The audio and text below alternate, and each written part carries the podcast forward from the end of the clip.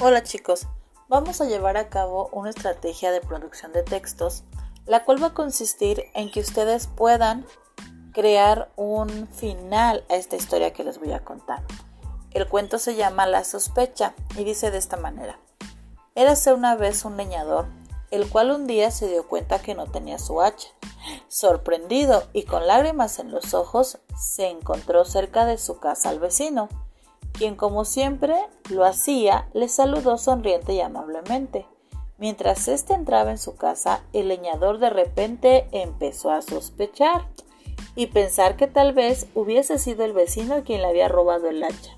De hecho, ahora que lo pensaba bien, su sonrisa parecía nerviosa, tenía una mirada extraña e incluso hubiese dicho que le temblaban las manos. Bien pensado, el vecino tenía esa misma expresión de un ladrón. Caminaba como un ladrón y hablaba como un ladrón. Todo ello iba pensando el leñador, cada vez más convencido de haber encontrado al culpable del hurto, cuando de repente se dio cuenta de que sus pasos le habían llevado de nuevo al bosque donde había estado la noche anterior. De pronto tropezó con algo duro y cayó.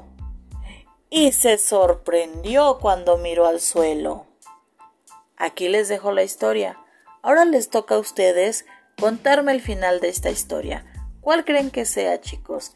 Les voy a pedir que me envíen por favor un escrito en su cuaderno y puedan darle final a esta historia. Espero que les haya gustado. Gracias.